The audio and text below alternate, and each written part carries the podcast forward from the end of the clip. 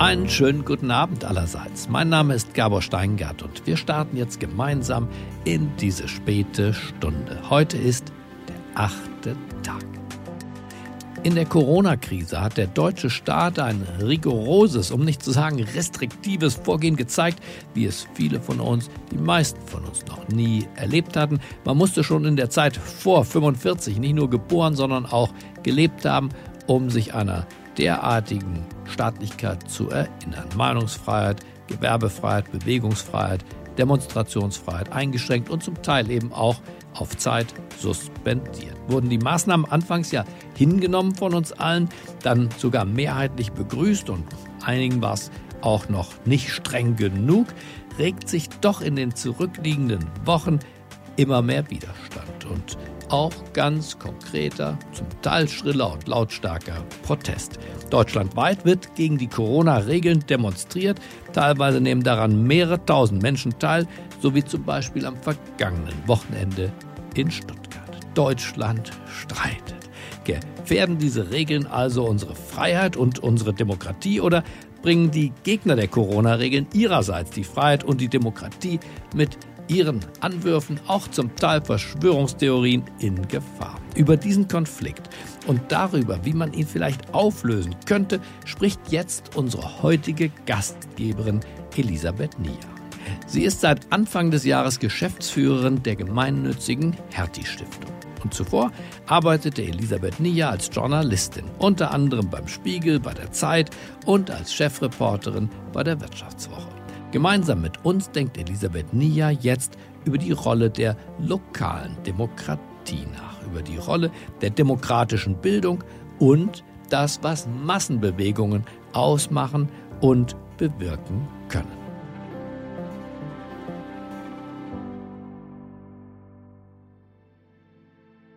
Guten Abend. Mein Name ist Elisabeth Nia. Ich bin Geschäftsführerin der gemeinnützigen Hertie Stiftung und freue mich, dass ich heute zu Ihnen über ein Thema sprechen kann, das die Welt schon in den vergangenen Jahren intensiv beschäftigt hat und auf das wir jetzt in Corona-Zeiten möglicherweise noch einmal ganz anders schauen müssen als bisher. Die Zukunft der Demokratie. Haben Sie auch in den vergangenen Tagen die Fernsehbilder gesehen von Demonstranten, die sich Mini-Ausgaben des Grundgesetzes an ihre Filzhüte geheftet hatten? Von Menschen, die ganz offensichtlich mit vielem im politischen System hadern, die ihre Wut herausbrüllen und pöbeln und sich bei all dem auf demokratische Werte wie Meinungsfreiheit und Pluralismus berufen? Man muss dieses Verhalten nicht schön finden, um festzustellen, dass die Demokratie und auch unser Grundgesetz ganz offensichtlich eine große Fangemeinde haben. Menschen mit ganz unterschiedlichen politischen Vorstellungen verbindet offenbar der Wunsch, in einer Demokratie zu leben. Auch wenn es sehr verschiedene Meinungen darüber gibt, was genau darunter zu verstehen ist, darin liegt zunächst einmal eine Chance. Und es wäre ja auch merkwürdig, wenn etwa die Beschränkung der Versammlungsfreiheit ohne Gegenreden bliebe. Anders als in vergangenen Jahrzehnten ist vielen Menschen momentan sehr bewusst, dass unsere politische Ordnung keine Selbstverständlichkeit ist. Darin liegt auch etwas Positives, denn es stimmt ja. Die Demokratie ist nicht einfach immer da. Man muss sich um Erhaltung und Ausgestaltung kümmern und sie kann immer nur so stark sein wie Menschen, die sie tragen. Auch das hat die Corona-Krise eindrücklich gezeigt. Rein theoretisch kann auch in unserem parlamentarischen System mit seinen vielen Kontrollinstanzen eine Regierung sehr schnell viel Entscheidungsgewalt an sich ziehen. Die Corona-Krise war unter anderem auch ein Vertrauenstest zwischen Bürgern und Politik, eine Antwort auf die bisher eher theoretische Frage, würdet ihr eure Macht im Fall der Fälle richtig nutzen? Umfragen zufolge beantworten zwei von drei Deutschen diese Frage mit Ja. Und deshalb ist jetzt der richtige Zeitpunkt, um dafür zu sorgen, dass es bei diesem Vertrauen bleibt. Durch bessere, transparentere politische Verfahren beispielsweise. Aber bevor ich hier Vorschläge für die Zukunft mache, möchte ich Ihnen und mir selbst ein paar Fragen stellen.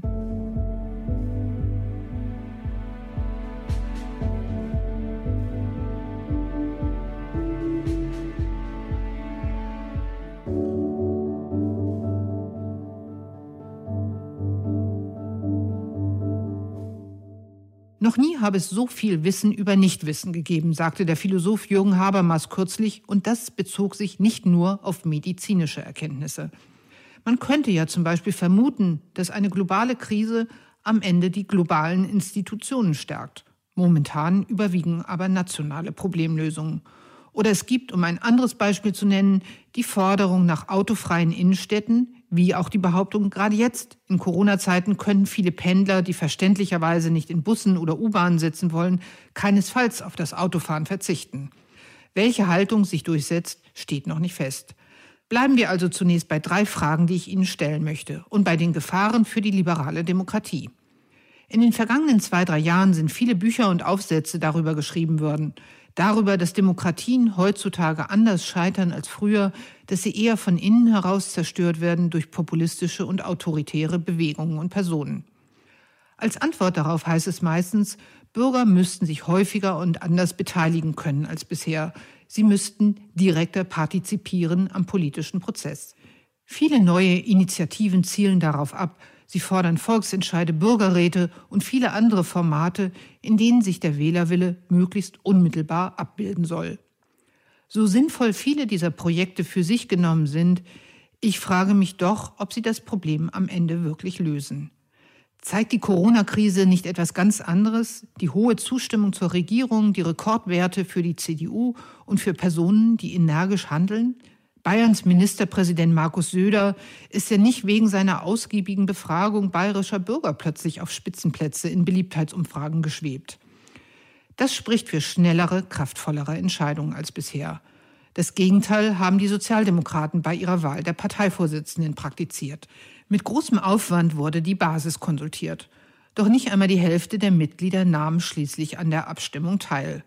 Offenbar ist die Lust vieler Menschen, sich aktiv an Politik zu beteiligen, selbst bei Parteimitgliedern kleiner, als man denkt. Ist es ein Problem? Darüber kann man streiten. Ich glaube, dass es viele Menschen gibt, die ein ausgeprägtes demokratisches Bewusstsein haben und dennoch keine Zeit oder Lust, sich konkret einzubringen.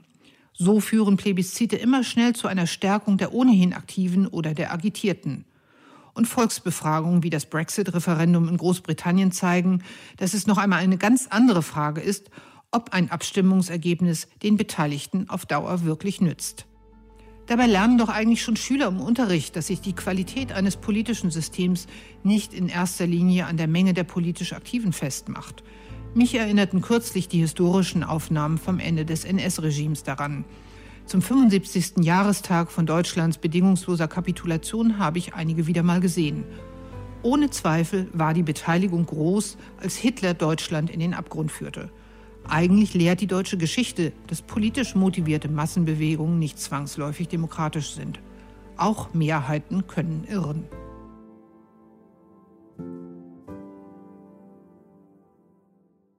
Womöglich zeigt sich gerade etwas anderes, nämlich dass Qualität und Kraft einer Regierung entscheidend sind auch für die Akzeptanz des politischen Systems. Das wird schließlich daran gemessen, was Bürger im Alltag mit dem Staat erleben. Demnach müssen Demokratiebewegungen sich viel stärker damit beschäftigen, wie Behörden und Ämter und wie gut die Demokratie auf lokaler Ebene funktionieren. Die Corona-Krise hat ein neues Interesse am Leben auf dem Land geweckt und gleichzeitig daran erinnert, wie wichtig öffentliche Räume sind. In dieser Podcast-Reihe war davon schon häufiger die Rede.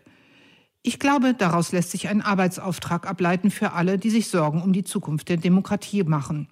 Raus aus Berlin, ab in die Regionen.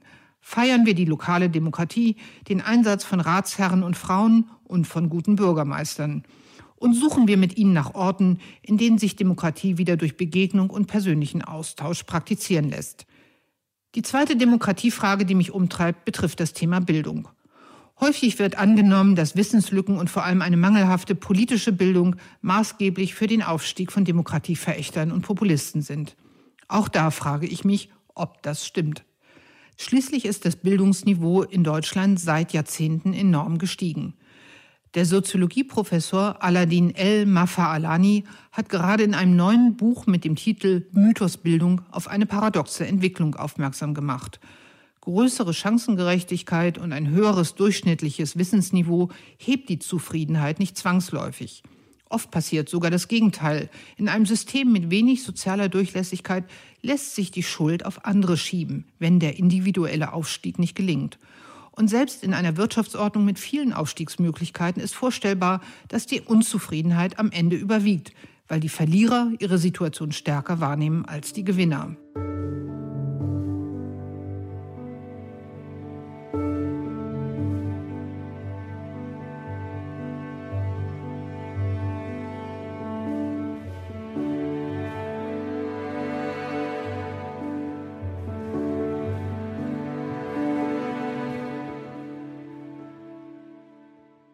Elmar Fa'alani weist noch auf ein anderes Phänomen hin. Eine steigende Zahl selbstbewusster, politisch gebildeter Bürger macht den Interessenausgleich oft nicht einfach, sondern manchmal erst richtig kompliziert. Bildung fördert die Kontroverse, weil sie Teilhabe ermöglicht, schreibt der Buchautor. Bildung ist nicht gleichbedeutend mit der Bereitschaft, sich zu einigen. Daraus folgt natürlich keine Aufforderung, auf Bildung zu verzichten. Im Gegenteil. Wir brauchen mehr und vor allem bessere Angebote politischer Bildung, etwa für Kinder, denen Politik in der Schule oft sehr theorielastig vermittelt wird. In Deutschland gab es in diesem Feld stets eine historisch bedingte Zurückhaltung, weil im Nazi-Deutschland und auch in der DDR Kinder und Jugendliche massiv agitiert wurden, galt die Familie in der Adenauer Zeit lange als sehr privater Ort und Schulen wurde maximale politische Zurückhaltung auferlegt. Inzwischen gibt es wieder sehr gute Initiativen für Kinder und Jugendliche. Wir brauchen mehr davon. Demokratie kann man nämlich üben. Das bringt mich zu meiner dritten Frage. Sie betrifft das Thema Streit. In den letzten zwei, drei Jahren war oft davon die Rede, dass in Deutschland mehr politischer Streit nötig sei. Die Redaktion von Zeit Online hat deshalb unterschiedlich denkende Menschen mit der Aktion Deutschland spricht paarweise in Kontakt gebracht. Die Menschen müssten sich herausbewegen aus ihren jeweiligen Blasen, hieß es. Politische Unterschiede, auch zwischen Parteien, müssten deutlicher werden, als es in den vielen Regierungsjahren großer Koalitionen möglich war. Die Corona-Krise hat mich auch in diesem Punkt umdenken lassen. Wenn ich Berichte über Proteste gegen Corona-bedingte Schließungen anschaue, habe ich persönlich nicht den Eindruck, dass es im Land vor allem an Streitbereitschaft und Konfliktfreude fehlt. Im Gegenteil, man muss doch nur zum Berliner Alexanderplatz fahren, um Menschen zu treffen, die einem ihre Meinung ungefragt entgegenschreien. Ich glaube, dass inzwischen viele gelernt haben, ihre Interessen und Ansichten eindrucksvoll zu artikulieren. Mir scheint es aktuell eher an anderen, klassisch bürgerlichen Tugenden zu fehlen. Respekt vor Andersdenkenden, Höflichkeit, die Fähigkeit zuzuhören und politische Meinungsverschiedenheiten auszuhalten und dabei Regeln einzuhalten. Demokratie bedeutet eben nicht, dass passiert, was ich mir wünsche. Wir alle sollten diese Geisteshaltung gelegentlich trainieren. Ohne Pluralismus gibt es keine liberale Demokratie.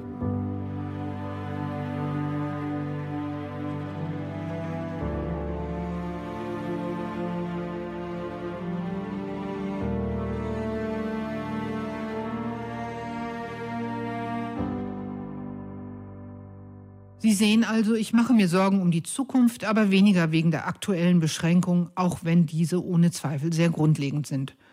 Eine demokratische Zumutung sei das Virus, sagte die Kanzlerin kürzlich. Und natürlich tut es der Politik auf Dauer nicht gut, wenn das Gespräch mit dem Bürger nur reduziert stattfinden kann oder sogar Wahlen verschoben werden. Aber ich würde Sie heute in diesem Podcast gern von zwei Ideen überzeugen.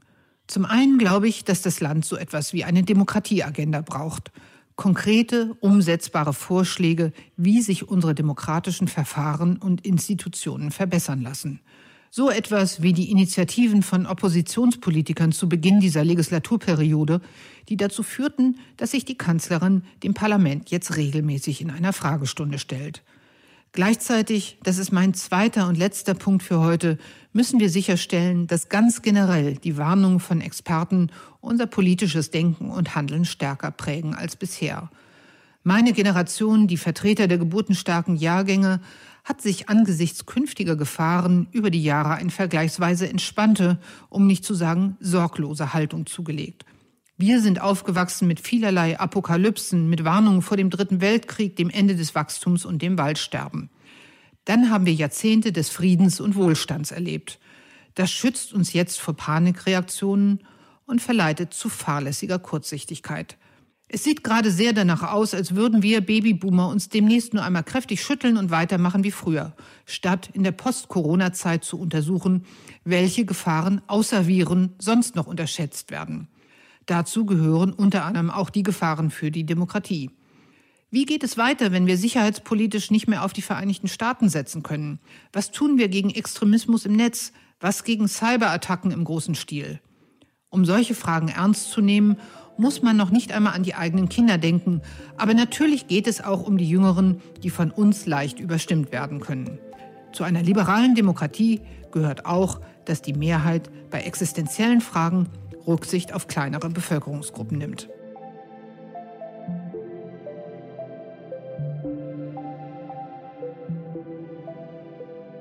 Das waren also meine Überlegungen für den achten Tag Deutschland neu denken.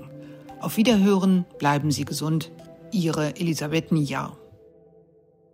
Vielen Dank, Elisabeth Nia, für diese klugen und kraftvollen Gedanken dazu, wie wir unsere Demokratie erneuern können. Ich wünsche Ihnen und uns allen einen angenehmen Abend und später dann eine ruhige Nacht. Es grüßt Sie auf das Herzlichste, Ihr Gabor Steingart.